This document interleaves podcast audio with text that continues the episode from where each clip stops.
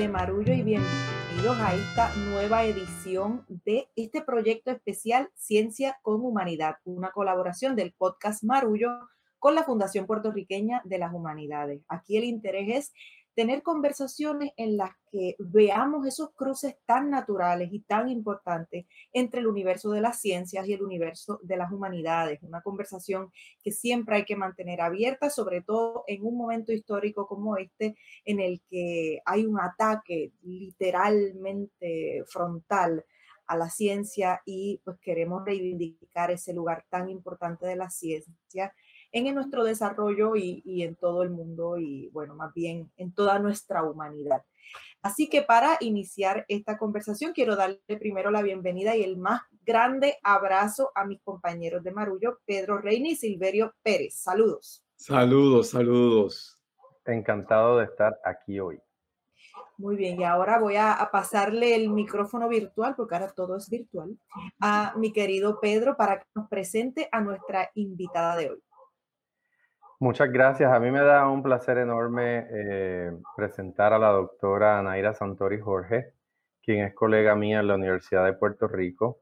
Ha dictado cursos en el Colegio de Mayagüez y actualmente en el Departamento de Filosofía del recinto de Río Piedras, pero Naira también ha estado vinculada hasta, hasta hace muy poco con Para la Naturaleza, que es una organización que como una parte importante del patrimonio natural de Puerto Rico y que el ese, e, ese, esa custodia que tiene de esas propiedades las utiliza tanto para la preservación como para la educación. La doctora Santori eh, participa de la discusión contemporánea en Puerto Rico. Podemos encontrar sus escritos en el semanario Claridad y la revista 80 grados y eh, se especializa en filosofía contemporánea. Entonces ese cruce de, de ciencia y de humanidades es parte de lo que ha sido su práctica educativa Así que me, da mucho gusto darle la bienvenida eh, a Naira y le paso el micrófono virtual a Silverio para la primera pregunta.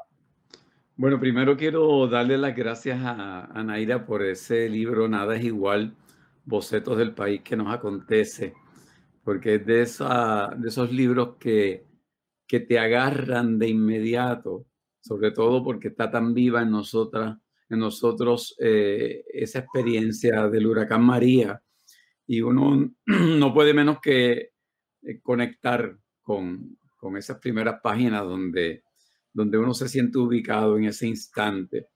Y, y también para mí, para la naturaleza, es un proyecto con el cual estuve vinculado y, y que me parece de suma importancia para Puerto Rico. Así que gracias Anaira, por, por esa participación en esos proyectos y, por tu escritura.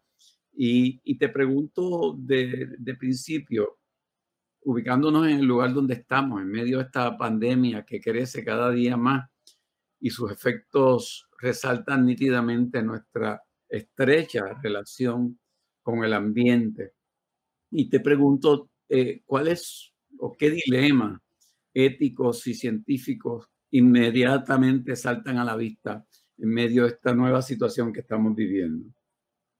Este, sí, eh, gracias antes que todo por tus palabras, eh, vamos a pensar la pandemia. Yo quiero pensar la pandemia como, como la piensa, por ejemplo, la gente de, de Rebelión, Extinction Rebellion, o como la piensa Greta Thunberg, o como la proponen incluso algunos otros pensadores contemporáneos, que dicen que la pandemia es como una versión pequeñita a escala, eh, más aprensible conceptualmente, que el otro gran problema de fondo de nuestra época, que es la crisis climática.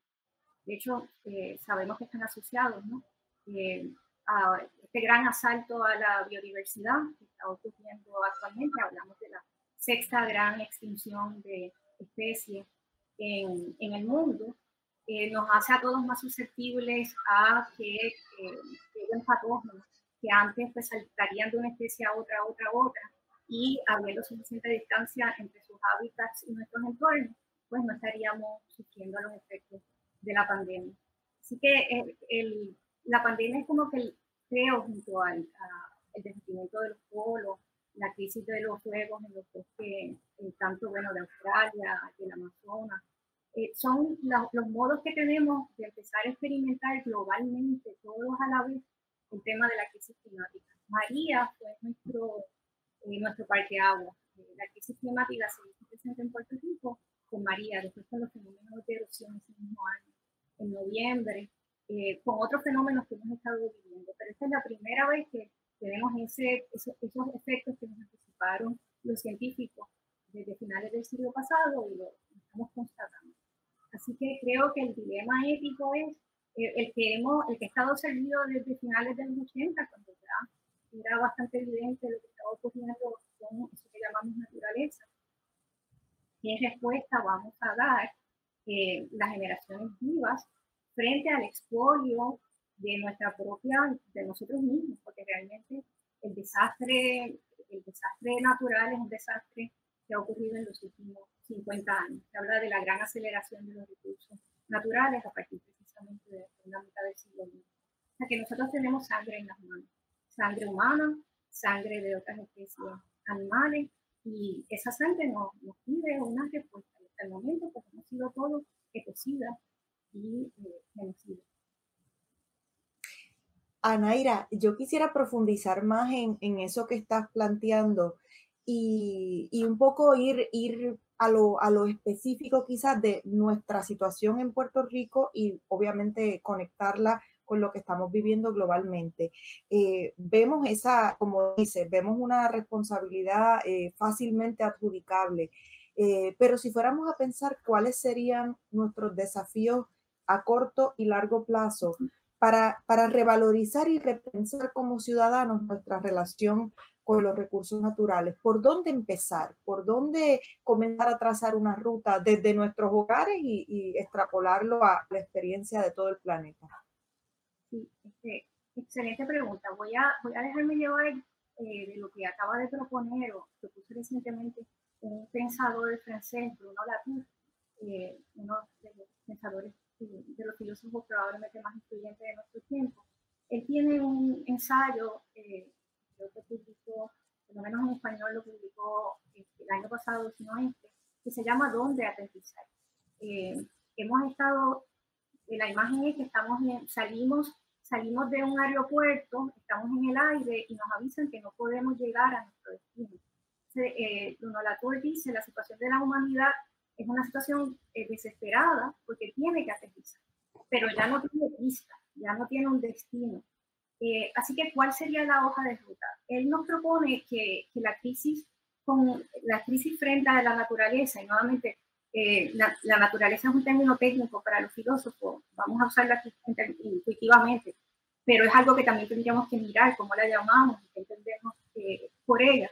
Él piensa que, el piensa que es una crisis de la modernidad, que es otro de los aspectos de la, de la crisis de la modernidad, que viene a cuento con el tema que nos interesa, porque ahí sugiere que en la época moderna se crearon dos epistemologías distintas. Por un lado está la epistemología que piensa que el mundo es una especie de mecanismo sofisticado, un reloj de muchas rueditas, que lo que hay que hacer es entenderlo en su funcionamiento y determinar cómo se mueven ese, ese engranaje. Y por otro lado, con una herencia de, la experiencia de la fe católica, de, la Edad Media, está la idea de una epistemología donde lo humano se expresa, eh, pero que el reino de la libertad.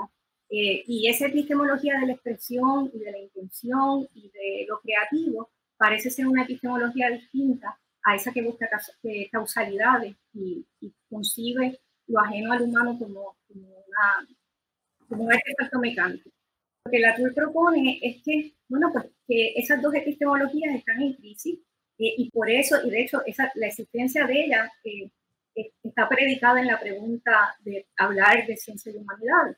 Eh, la propuesta de la TUR sería desmontar las ambas y decir, eh, bueno, esto es una manera de explicarlo, si pensamos, por ejemplo, que un marciano, que alguien súper ajeno a la cultura eh, aterriza entre nosotros y mira, por ejemplo, el trabajo de un patólogo, que es este, caracterizar enfermedades y, o determinar causas de muerte, y ve el trabajo de, de alguien que hace teatro o escribe novelas expresa la eh, experiencia humana siempre localizada, siempre individual, de cómo es sufrir alguna de esas enfermedades o alguno de esos traumas, pues alguien ajeno a nuestras epistemologías diría están tratando el mismo tema, están tratando el tema de la muerte y sus causas, y el tema de la muerte y cómo se vive, cómo se narra, cómo se representa eh, esa muerte que se aproxima o esa enfermedad que se padece. Eh, así que nosotros podríamos hacer también un salto, nosotros podríamos extrañarnos de, nuestra, de nuestros marcos teóricos que separan estas epistemologías. Nuevamente las separan porque la del mecanismo era bien novedosa en la, en la modernidad y la de la expresión y la intención y la conciencia pues tenía una larga tradición. O sea que eh, a veces los problemas filosóficos surgen porque se generan como capas geológicas a nivel del pensamiento que, que conviven, pero no eran parte del mismo mundo. Entonces, después pasamos los filósofos 500 años más preguntándonos, ¿cuál será la relación entre las humanidades y la ciencia? Pues la relación es que se encontraron y se plantearon una relación en un momento que todavía no estaba madura, una epistemología que las pudiera eh, combinar ambas.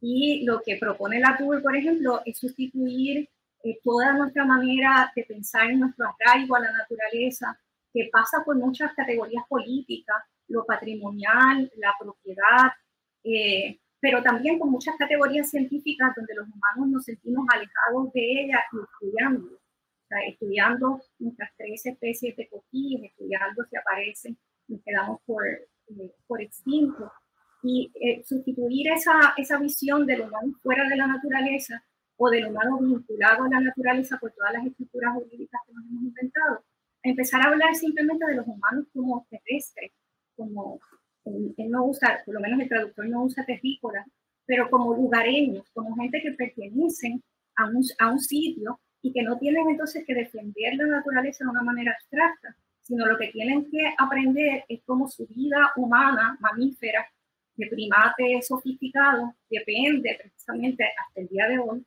de todos esos servicios ecológicos, de toda esa red de vida que la sustenta. Y desde ese conocimiento que es íntimo, que, no es simplemente un conocimiento del libro, tiene que ser un conocimiento de quien pasea, de quien conoce, de quien puede nombrar las especies que encuentra. Desde ahí es más fácil articular una defensa de esa naturaleza que se conoce y de la que no se sabe el poder tener. Me parece que cuando hablas de la naturaleza como una categoría técnica, eh, me viene a la mente, Anaira, una, eh, una cosa parecida que mencionó una invitada anterior, la doctora América Facundo, que comentaba sobre el concepto de la salud, que, que la Organización Mundial de la Salud decía que la salud no era simplemente la ausencia de enfermedad, sino que la salud también era un estado de bienestar, que era entonces, eh, una, eh, era mucho más amplia y, consideraba más cosas. Me gustaría preguntarte, ¿qué oportunidades ves tú en esta coyuntura de educar sobre esa relación entre la salud y la naturaleza en el contexto de una pandemia como esta? Porque estamos entrando en una dimensión para nosotros nueva que requiere unas modificaciones a nivel subjetivo, individual y de núcleo familiar, pero también del colectivo. ¿Cómo tú lo ves? Yo pienso que, sobre todo en Puerto Rico, pero es verdad el resto del mundo, en casos más dramáticos, nosotros, eh, salvo la academia, y le ha valido un premio Nobel de la Paz a los científicos que colaboraron en establecer eh, los informes que empezaban a este, convencernos a presentarnos de un modo sistemático la evidencia de la crisis climática. Nosotros no podemos empezar a hablar de ni reconciliación, ni examen, de nuestra relación con la naturaleza, si no empezamos simplemente haciendo el mapa de que precisamente estamos saliendo de un periodo eh, de la historia geológica, de la historia natural del planeta, eh, que se, llamaba, se llamó el Holoceno, donde pues, fue un periodo de relativa estabilidad eh, climatológica en gran parte del mundo, a un periodo de inestabilidad provocada por nosotros mismos. Hasta que nosotros, hasta que eso no, no esté eh, en, en, los escritorios, en, en las noticias, O sea, estamos abandonando una época geológica, algunos mencionan que del Holoceno estamos pasando al Antropoceno, una época definida precisamente por nuestro impacto. Nosotros podemos ver lo que hicimos colectivamente a la atmósfera y vimos todas las semanas la, la concentración de gases de invernadero y dióxido de carbono en la atmósfera, eh, hasta que no partamos de ahí, de este acto como de sincerarnos.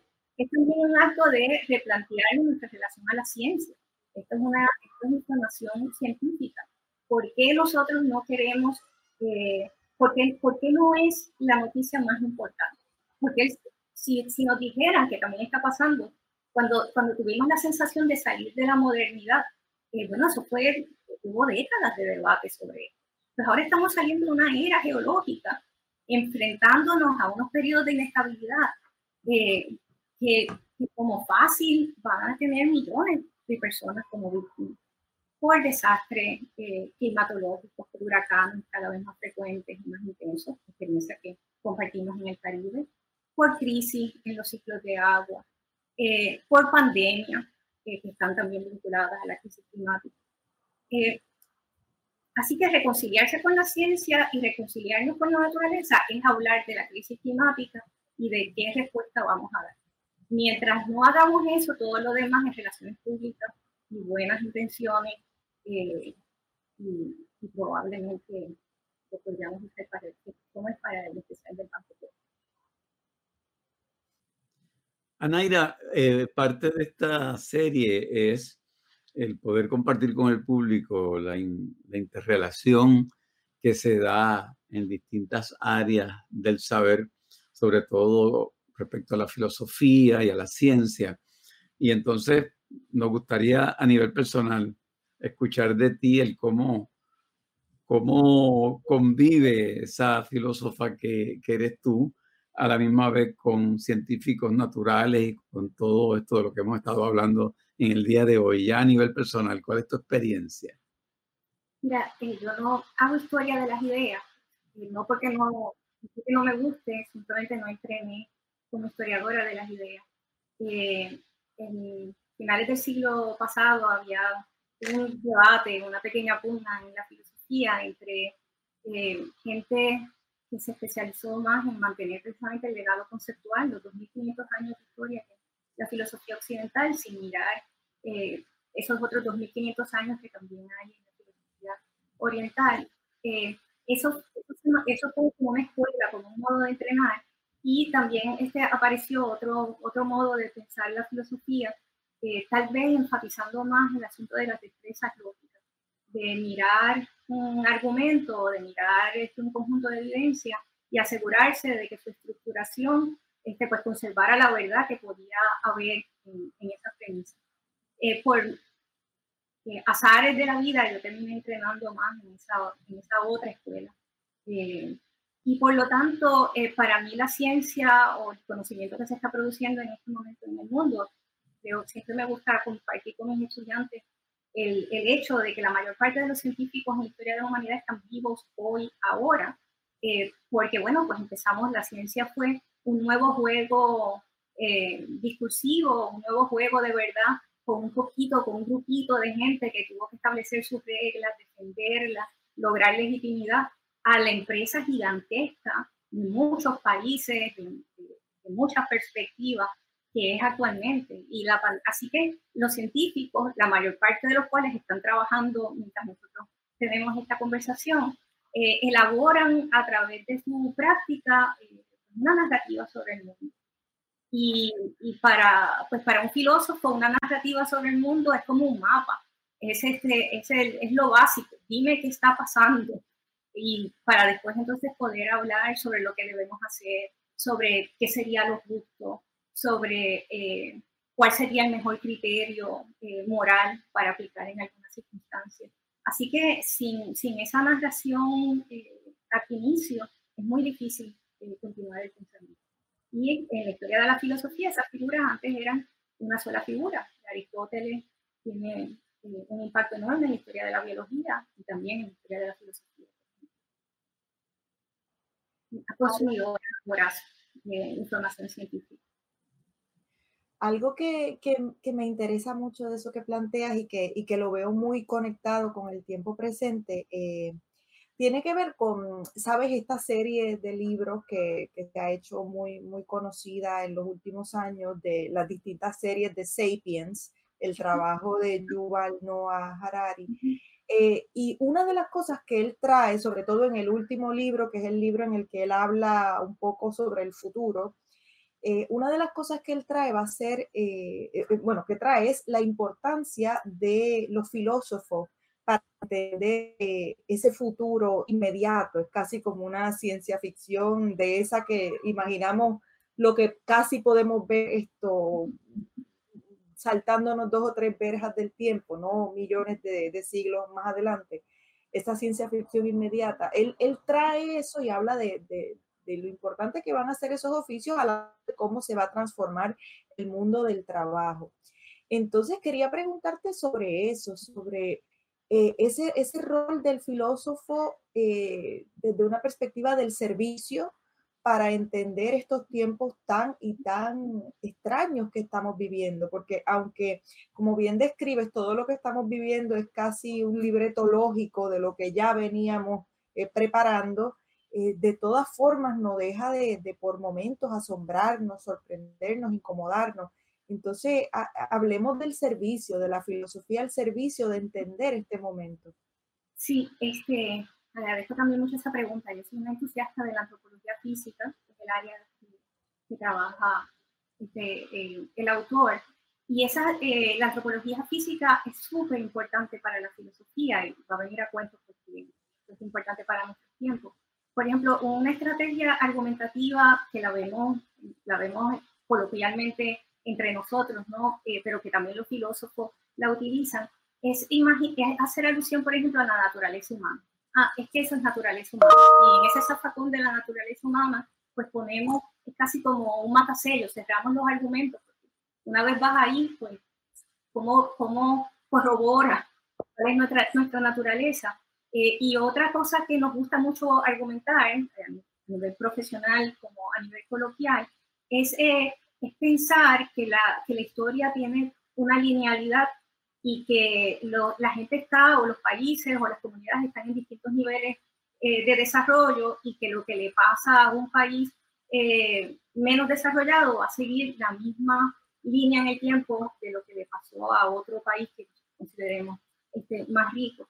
Entonces, las ciencias sociales en su trabajo van dándonos evidencia para desmontar estas cosas. Y a mí me parece que una de las cosas más importantes que nos ha regalado la antropología física a la, a la cultura, y tal vez eso explica el éxito de, este libro, eh, es precisamente darnos cuenta, es empezar a mirarnos como una especie más. Somos sapiens, o sea, hace 7 millones de años nos desprendimos de un ancestro común con los primates eh, qué es lo que hace, qué es lo que tienen los primates para sobrevivir, cuál es su estrategia de supervivencia. Solamente una, la sociabilidad.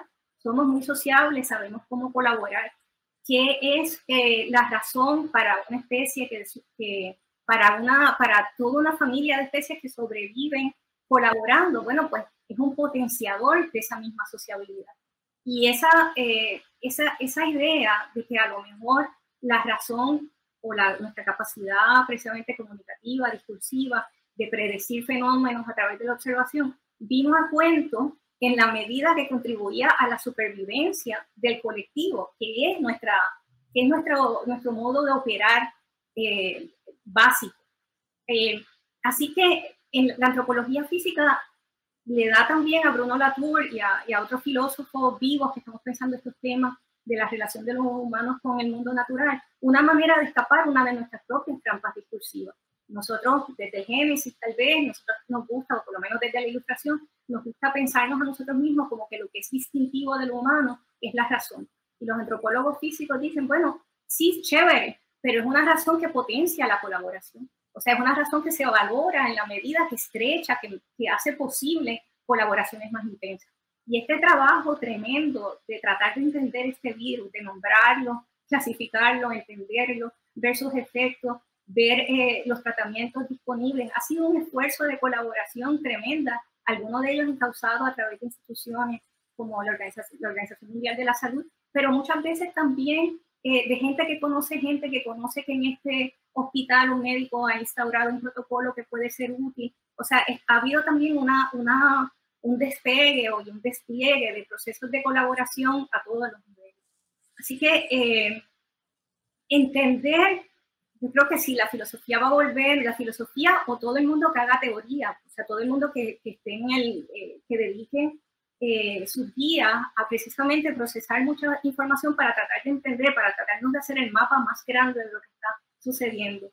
Eh, dime que no es distinto si a uno le dicen, como nos pasó por ejemplo con el huracán, bueno, pues esto es un huracán, después va a venir una gente y nos va a restaurar la, electricidad o que tome un año, a que nos digan, no, no, lo que pasa es que todas estas experiencias nuevas que ustedes están teniendo tan seguiditas, salvo la del verano del 2019, se pueden explicar con este trasfondo eh, y con este trasfondo geológico, con este trasfondo natural. Bueno, pues entonces uno se plantea la vida de manera distinta. Sea, uno no vive sufriendo por, la, por lo que no va a volver, sino uno empieza a pensar, ¿qué a diablo? Pues a lo mejor el resto de mi vida va a ser una negociación con un mundo natural que siempre lo pensábamos como escenario y como utilería, y ahora es un agente más. Y ahora, eh, como en las tragedias griegas, pues ahora eh, interrumpe la vida humana, ahora se impone. Bueno, pues eso no podemos dar por sentado la estabilidad de nuestras instituciones, de, nuestro, de nuestra conexión por Internet, porque no podemos dar por sentado ni siquiera estabilidades más grandes como las climatológicas. O sea que nos permite posicionarnos, nos permite, bueno, tal vez habrá que sufrirlo mucho, pero eh, descubrir en nosotros mismos cuáles son los recursos y desde dónde es que vamos a vivir estos nuevos 20, 30, 40, 50 años eh, de vida humana. Yo creo que las respuestas lo vamos a volver a vivir como hemos vivido siempre, instaurando los lazos de sociabilidad, que es lo que nos han distinguido y que tal vez esta cultura capitalista hipermoderna pues nos dio la ilusión de poder eh, cercenar y, suprimir por 150 Vamos estamos en el proceso de corrección de nuestras premisas. Bueno, Anaira. Interesante. Me toca a mí darte las gracias por eh, haber estado en este capítulo de Ciencia con Humanidad con nosotros. Eh, te agradecemos mucho tu tiempo. Aprovecho para decirle a nuestra audiencia que si quiere averiguar más sobre la Fundación Puertorriqueña de las Humanidades puede hacerlo visitando su sitio web en eh, fphpr.org a nosotros nos encuentran en las redes sociales. Estamos en Facebook como Marullo, en Instagram y en Twitter como arroba Marullo Media. Eh, me despido de, mis amigos Ana Teresa y Silverio. Hasta la próxima. Y los invitamos a que nos sigan acompañando. Hemos disfrutado, eh, hemos disfrutado muchísimo la conversación con Anaira y, y hemos aprendido mucho. Ojalá ahí nuestro público también se lo haya disfrutado de la misma forma. Así mismo. Esto es Marullo. Serie Ciencias con Humanidad de la Fundación Puertorriqueña de las Humanidades y el podcast Marullo. Las productoras ejecutivas son Elsa Mosquera Sterenberg y Beba Rivera de Agora Cultural Architects. Gerentes de Desarrollo y Contenido, Ángela Sánchez, Ivana Paz y Maye Primera. Diseño gráfico de Lidimaria Ponte Tañón, fotografía de Javier del Valle. La música original es de Guarionex Morales Matos Director técnico Wilton Vargas de Buenéticos Internet Studios, postproducción Laura Tormos y locutora Fabiola Méndez.